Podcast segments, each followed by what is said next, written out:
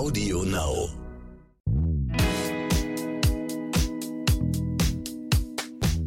Hallo und herzlich willkommen zu So bin ich eben, der Psychologie-Podcast für alle Normalgestörten mit Stefanie Stahl und Lukas Klaschinski. Bin ich beziehungsfähig, ist die heutige Frage. Und ihr könnt uns ja immer Fragen zusenden an, so bin ich eben at randomhouse.de. Und da haben wir eine schön knackige Frage bekommen.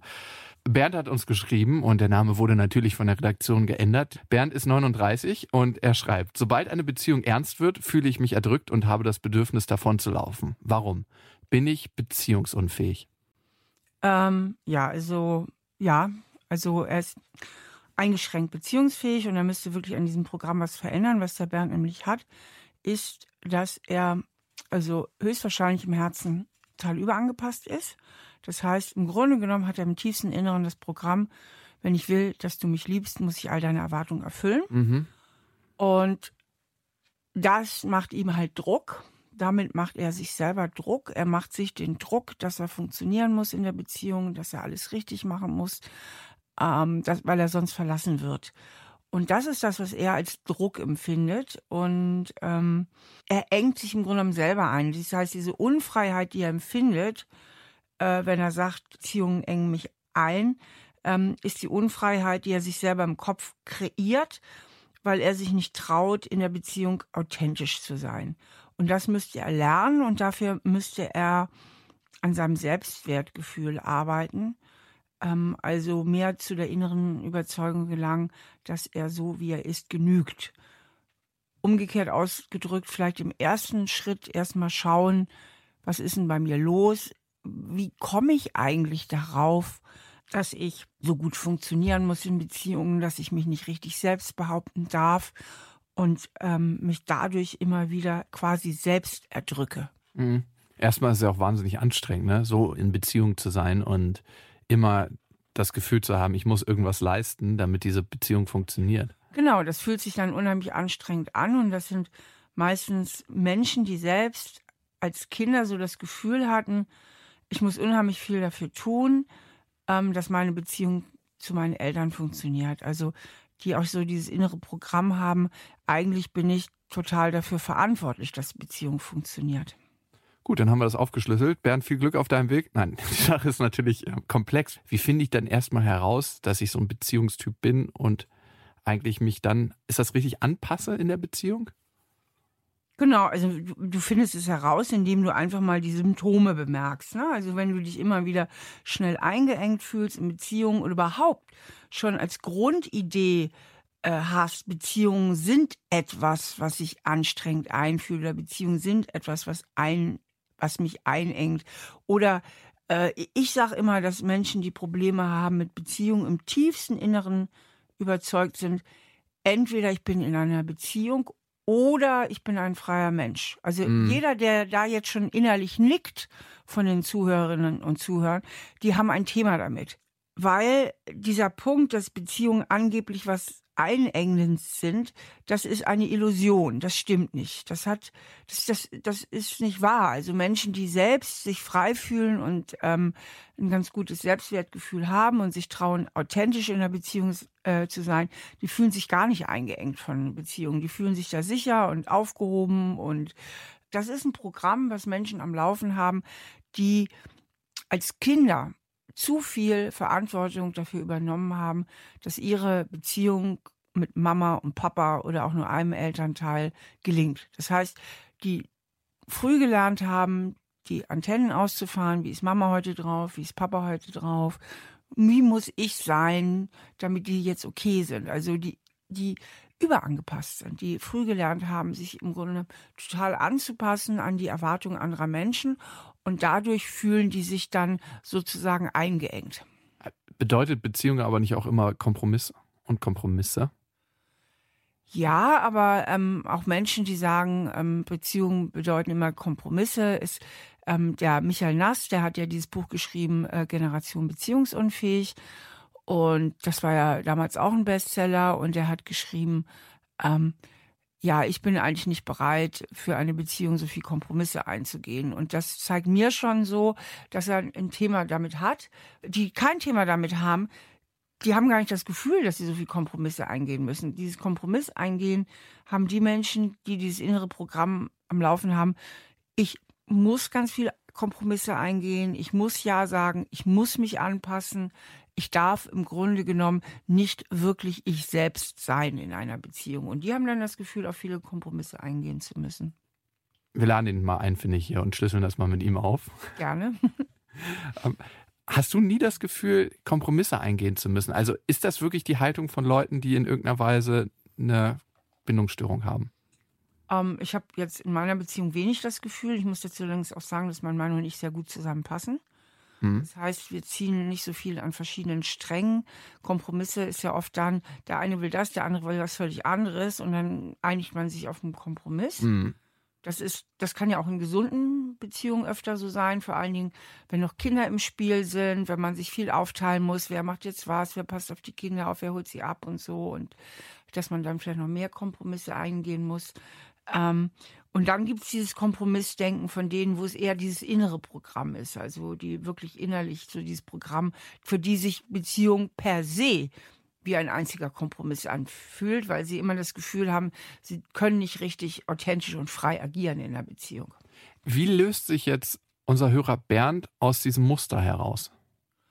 Ähm, indem er in sich geht und sich fragt, wie war es bei mir daheim früher? Ähm, wie sind meine, Men meine Eltern umgegangen mit meinem tiefen Wunsch nach Bindung. Also alle Babys und Klein und Kinder, wir haben alle ein ganz, ganz tiefes Bedürfnis nach Bindung. Mhm. Habe ich mich geliebt gefühlt? Haben sie sich gut um mich gekümmert? Durfte ich so sein, wie ich bin?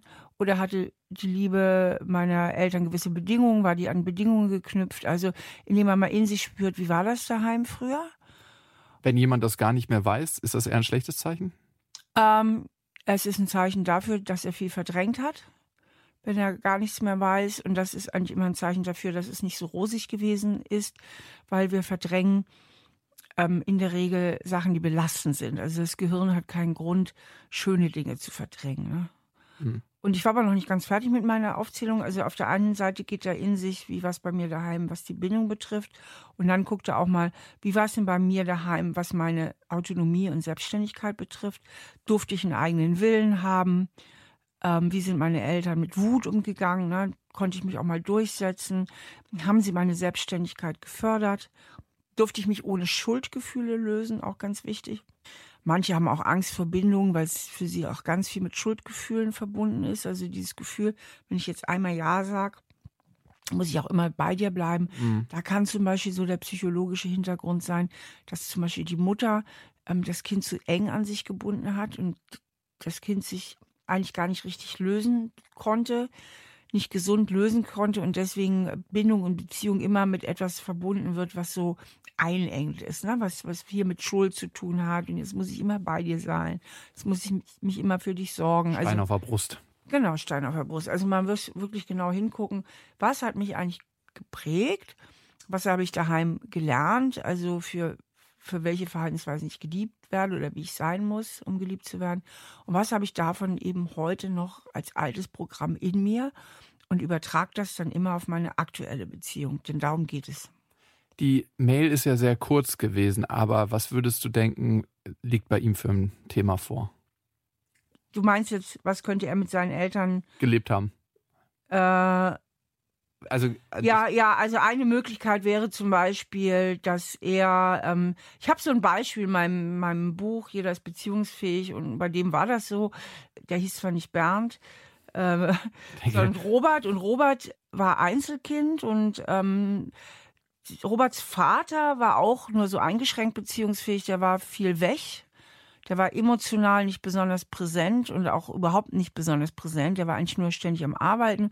Und Roberts Mutter fühlte sich sehr einsam in dieser Ehe und hat deswegen ihre ganzen Nähebedürfnisse und Liebesbedürfnisse auf den kleinen Robert übertragen. Und der kleine Robert fühlte sich schon ganz früh verantwortlich für seine Mutter. Also hatte das Gefühl, die Mama, der geht's nicht gut ohne mich. Ich muss irgendwie für die Mama da sein. Das heißt auch, wenn er zum Beispiel mit seinen Freunden gerne spielen gegangen wäre, ist er öfter in Anführungsstrichen freiwillig daheim geblieben, um bei der Mama zu sein, weil er wusste, der Mama geht's dann besser. Die ist so traurig, wenn ich nicht da bin. Das heißt, er hat ganz früh gelernt, viel zu viel, viel zu viel Verantwortung zu übernehmen dafür, dass es seiner Mutter gut geht. Und immer, wenn er jetzt in eine Beziehung geht, dann kommt wieder dieses alte Gefühl von Schuld und ich bin jetzt für alles zuständig. Und das könnte hier bei diesem Bernd auch der Fall gewesen sein. Ich schon höre, das ist ja richtig anstrengend, wenn man so sowas erfahren hat und sich daraus zu lösen. Ich glaube, auch die Mutter hat ja wahrscheinlich nicht mit einer bewussten schlechten Intention gehandelt, sondern es war auch ein unterbewusstes Muster. Klar. Mein Wunsch nach Nähe. Das ist, glaube ich, auch mal ganz wichtig, wenn man das sieht und wenn man auch seine Eltern sieht und was die so angestellt haben. Die meisten Eltern haben aus einer guten Intention heraus gehandelt und sind sich ihrer eigenen Muster gar nicht so bewusst. Da läuft ja auch ganz viel ab. Und für mich als Vater ist es dann auch immer ganz wichtig zu gucken, welche Sachen laufen bei mir so und wie möchte ich mich selber detektieren und aufschlüsseln, damit ich nicht das Gleiche weitergebe. Darum, ich glaube, für Bernd ist es ein ganz, ganz wichtiger und wertvoller Schritt, schon erstmal diese Mail zu schreiben, weil das ist der erste Schritt für den Wandel. Ne? Ja, auf jeden Fall. Das ist der erste Schritt, um da rauszukommen. Und ähm, ja, klar hat Bernds Mutter das jetzt nicht unbedingt mit Absicht getan. Gleichwohl muss man sagen, und deswegen plädiere ich ja auch immer so sehr für Selbstreflexion. Wäre Roberts Mutter reflektierter gewesen oder wäre sie vielleicht einfach mal zum Psychotherapeuten gegangen, dann hätte sie das anders aufarbeiten können. Ja, und vielleicht hätte sie sich dann einfach auch getrennt von ihrem Mann und gesagt, pass mal auf, so habe ich mir das nicht vorgestellt und wäre vielleicht auch nochmal in einer anderen Beziehung glücklicher geworden. Auf jeden Fall, wenn sie sich selbst besser reflektiert hätte, hätte sie ihre Bedürftigkeit nicht einfach so besinnungslos auf den kleinen Robert projiziert und übertragen. Bernd, wir hoffen, dass dir das weiterhelfen kann. Ihr könnt uns natürlich auch schreiben an, so bin ich eben at randomhouse.de und das hat die Sophie getan und sie fragt, ich sehne mich in einer Beziehung immer nach Nähe. Wenn ich diese Nähe aber nicht sofort erhalte, ziehe ich mich zurück und mache nur noch mein eigenes Ding. Wie finde ich da die Balance? Ja, äh, Sophie ist ganz interessant. Also ähm, der Bernd eben, der kam ja aus dieser Ecke, dass er sich schnell erdrückt fühlte, weil, weil seine Mutter möglicherweise ihn einfach zu sehr eingeengt hat. Und Sophie kommt aus der Ecke Verlustangst. Ne? Mhm. Also wenn ähm, Bernd vielleicht zu viel erdrückt wurde mit der Liebe seiner Mutter, die ja eigentlich keine Liebe war, weil die, der Mutter ging es ja mehr um sich selbst als um den kleinen Bernd, so ist, hat äh, Sophie wohl eher so ein, so ein Defizit erhalten das heißt, sie ist furchtbar verletzbar. Also sehnt sich wahnsinnig nach Liebe und Beziehung, hat aber gleichzeitig schreckliche Angst, zurückgewiesen zu werden und verletzt zu werden. Das heißt, sobald sie ein bisschen verletzt wird, macht sie sofort wieder zu und verschließt mhm. sich. Ne? Und ähm, lässt den anderen nicht mehr an sich heran. Erst ist sie, im ersten Schritt ist sie ganz bedürftig, also auf Seiten der Bindung, will unbedingt Bindung haben. Dann wird sie verletzt, dann macht sie zu und dann kippt sie radikal in die Autonomie und macht ihr eigenes Ding. Und das ist auch oft ein Hintergrund, warum manche Menschen unter Bindungsangst leiden, weil sie so starke Verlustangst haben, dass sie, um sich dieser nicht auszusetzen, lieber autonom bleiben. Ja. Und das, also die Sophie kommt jetzt aus einer anderen Richtung als Herr Bernd, das finde ich ganz spannend. Die müsste also sich ganz tief mit ihrer Verlustangst auseinandersetzen. Und dahinter stecken natürlich auch so alte Verletzungen wie ich genüge nicht, bin ich gut genug. Daher kommt ja diese Verletzung.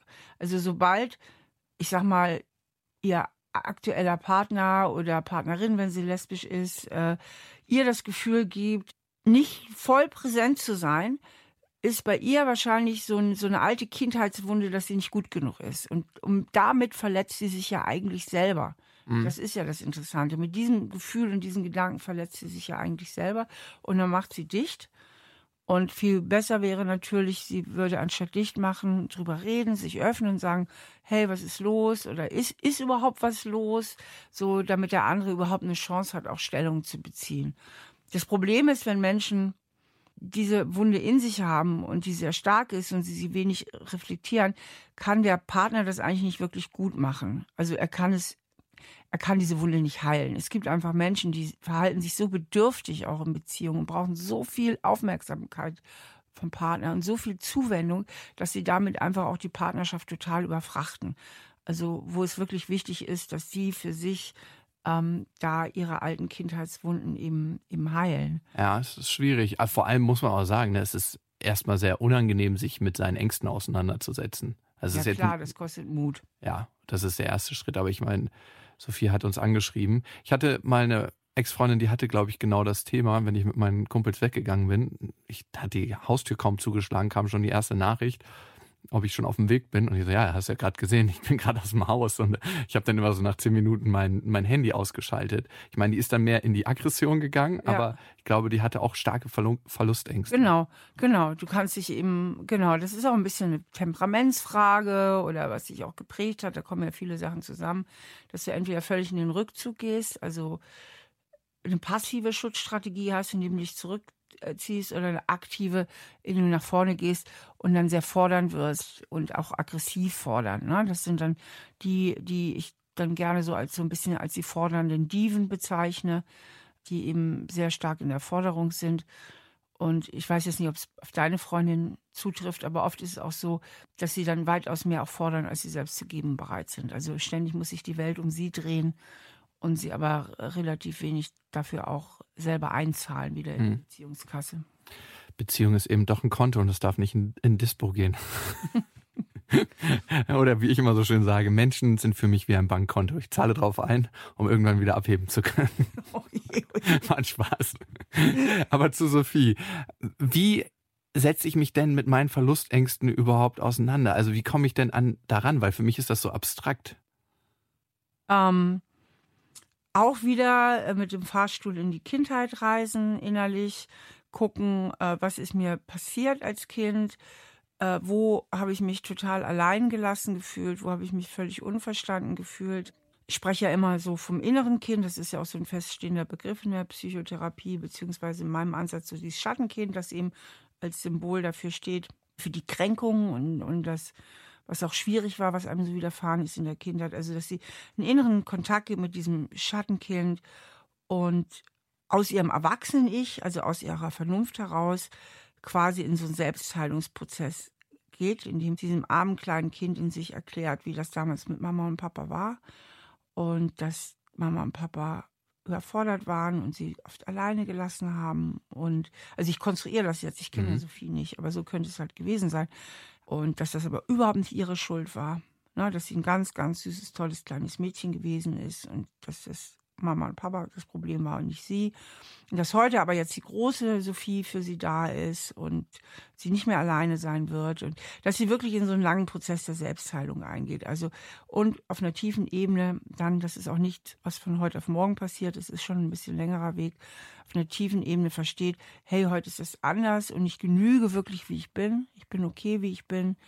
Und ähm, damit auch mehr Vertrauen in sich gewinnt. Und je mehr Vertrauen sie in sich selbst aufbaut, desto mehr kann sie auch darauf vertrauen, auf andere, auf einen Beziehungspartner vertrauen, der bei ihr bleibt.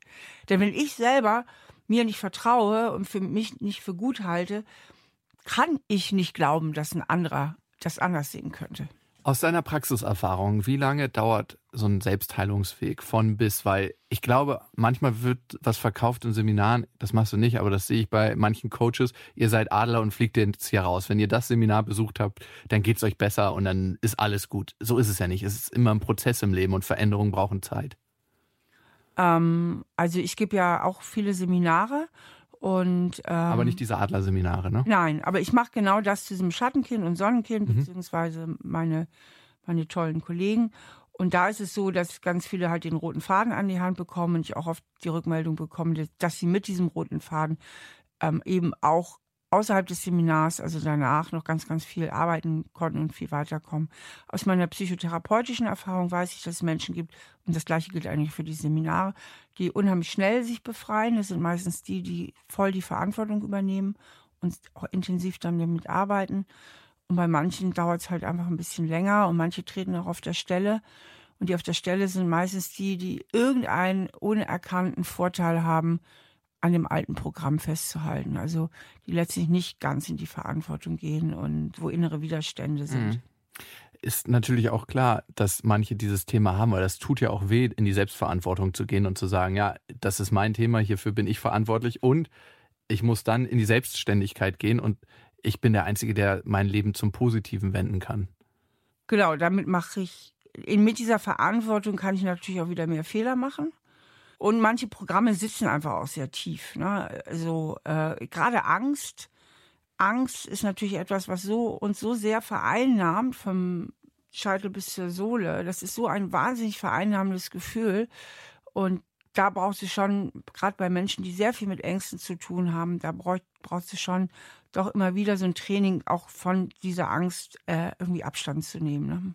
Wenn Sophie jetzt die Arbeit an ihrem Schattenkind vollzieht und im Prozess ist, was kann sie aktiv in der nächsten Beziehung jetzt schon tun? Vielleicht ist sie noch nicht ganz am Ende der Reise mit ihrem Schattenkind, aber was könnte sie tun? Also für sie wäre halt ganz wichtig, dass sie ihre, ihr automatisiertes Rückzugsprogramm unterbricht.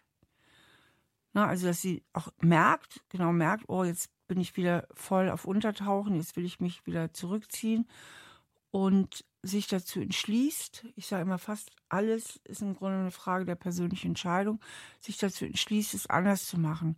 Das heißt, anstatt sich zurückzuziehen, ähm, drüber spricht, zum Beispiel. Mhm. Ja, ihren, ihren jeweiligen Freund darauf anspricht und sagt, du, ich bin da, ich habe ein ganz Riesending mit Verlustangst am Laufen und es braucht manchmal nur Kleinigkeiten bei mir, dass diese Verlustangst getriggert wird ähm, normalerweise mache ich dann dicht und gehe krass in die Autonomie. Und ich würde es gerne anders handhaben. Ich würde gerne darüber reden. Und ähm, dass du mir vielleicht hilfst, dieses Vertrauen aufzubauen und hilfst, also dass ich lerne, ähm, einfach ein neues Programm lernen und aus dieser Verlustangst rauszugehen. Aber dafür würde ich dann gerne einen anderen Weg wählen und drüber sprechen, anstatt dich zu machen. So und dass sie das dann auch macht. Ja, genau, das ist nämlich der Punkt. Was ist denn, wenn ich in dem Moment, und ich glaube, das ist so entscheidend, weil das eine ist, wie mache ich es auf der logischen Basis, ne? Und wie erklärt sich das, aber wie führe ich das dann praktisch aus? Was ist, wenn sie in dem Moment auf einmal so eine große Angst verspürt? Wie, wie überwinde ich denn diesen, dieses Hindernis? Mhm. Also ich denke, das Beste ist, was ich ja eben auch schon angedeutet habe, man geht eigentlich auf so eine Metaebene. Das heißt, nicht in dem Moment, wo sie große Angst hat, sondern in dem Moment, wo sie ganz gut ist und wo sie ähm, einen schönen Moment hat in ihrer Beziehung, den kann man ja auch herstellen. Man kann auch sagen, ich will heute Abend mal über dieses Problem reden. Ich sorge dafür, ich koche uns was Schönes so und dann dann erzähle ich mal, was in mir vorgeht. Das heißt, in dem Moment ist die Angst gar nicht vorhanden. Und jetzt kann ich schaffen, mit meinem Freund diese Metaebene zu installieren, nämlich auf einer ganz grundsätzlichen Art und Weise zu sagen, pass mal auf, ich habe dieses Programm am Laufen. Und manchmal gehe ich so in die Angst, dass ich mich dann noch nicht mehr mehr traue, was zu sagen. Ich wäre dir sehr dankbar, wenn du mich da vielleicht dann mal sagen, also dran erinnern sagen, bist du jetzt wieder in der Angst, bist du jetzt wieder starr und mir irgendwie die Hand reißt, da rauszukommen. Oder eben auch, dass man wartet, bis der Angstanfall vorbei ist. Sowas dauert ja nicht ewig. Mhm. Also kein Gefühl hält ewig. Irgendwann legt sich das. Und ganz viele Dinge kann man ja auch im Nachhinein noch ansprechen. Mhm. Das Blödeste wäre halt, wenn sie ähm, gar nichts macht, wenn sie einfach in diesem Programm drin bleibt. Aber so richtig voll drin bleiben kann sie auch nur, wenn sie dran glaubt, wenn sie wirklich glaubt, wenn sie wirklich im tiefsten Inneren glaubt, dass sie jederzeit verlassen wird und dass sie nicht genügend wert ist. Deswegen ist dieses, die Arbeit am eigenen Selbstwertgefühl, also an diesem Schattenkind, eben auch ganz, ganz wichtig. Und das Krasse ist ja, in dem Moment, wo ich das glaube, ist es oftmals eine self-fulfilling prophecy, dass das auch so eintritt. Ne? Ja, natürlich, weil wenn sie sich zurückzieht und voll in eine Autonomie geht, Autonomie heißt ja, dass sie ihr Ding macht, ihr ja. eigenes Ding macht und den anderen im Grunde nicht mehr teilhaben lässt. Und dann haben ja viele Menschen, die auch aus dieser Verlustangst-Ecke kommen, mit, und ja dann im Grunde wie Bindungs-, also bindungsängstlich reagieren, dass die es ja auch schaffen, sich einzureden, dass der andere nicht mehr attraktiv ist. Also ich spreche ja immer gern vom sogenannten Schwächenzoom. Mhm. Das heißt, nach der ersten Verliebtheit und dann kommen diese Momente, plötzlich kommen wieder diese Ängste und dann Unbewusst läuft das oft ab. Man kapriziert sich auf die Schwächen des anderen. Der hat plötzlich eine zu große Nase oder ein bisschen Doppelkinn oder was auch immer und fühlt sich total abgeturnt und alle Gefühle sterben. Und dann kann man sich, dann kann man ja irgendwann auch Schluss machen, weil man sagt, irgendwie war es das doch nicht. Und das ist oft so ein unbewusster Trick der Seele, die Liebe abzuschaffen, damit man nicht mehr verletzbar ist. Indem man so einen Schwächenzoom anschaltet, ja. Weil der andere den macht man so unattraktiv, dass er gar nicht mehr die Reichweite hat, einen zu verletzen. Mhm. Und da liegt aber auch die große Chance drin, das zu erkennen und damit sich zu verändern und auch beziehungsfähiger zu machen. Sophie, vielen Dank für dein Vertrauen, vielen Dank für deine Nachricht. Und wenn ihr das Thema nochmal für euch genauer aufschlüsseln wollt, dann gibt's für euch das Buch Jeder ist beziehungsfähig von Stefanie Stahl. Und du hast ja noch eine Homepage, ne? stefaniestahl.de, genau. wo, wo alles zusammengefasst ist, deine Bücher, deine Seminare. Genau, und ich habe ja auch noch ein Beratungsteam. Also wir machen auch Skype-Beratung und Telefonberatung, weil wir ja in Trier so ein bisschen außerhalb liegen. Ähm, also haben wir viele Beratungsangebote für Menschen, die sich von diesen ganzen Themen betroffen fühlen. Und da gibt es auch Gelegenheiten, diesen roten Faden, von dem wir gesprochen haben, aufzugreifen. Absolut. Ihr könnt diesen Podcast natürlich auch abonnieren auf Audio Now und überall, wo es Podcasts gibt. Lasst uns gerne einen Kommentar da, dann wissen wir, in welche Richtung das für euch geht. Und die Fragen, über die freuen wir uns auch an. So bin ich eben at randomhouse.de. Audio Now.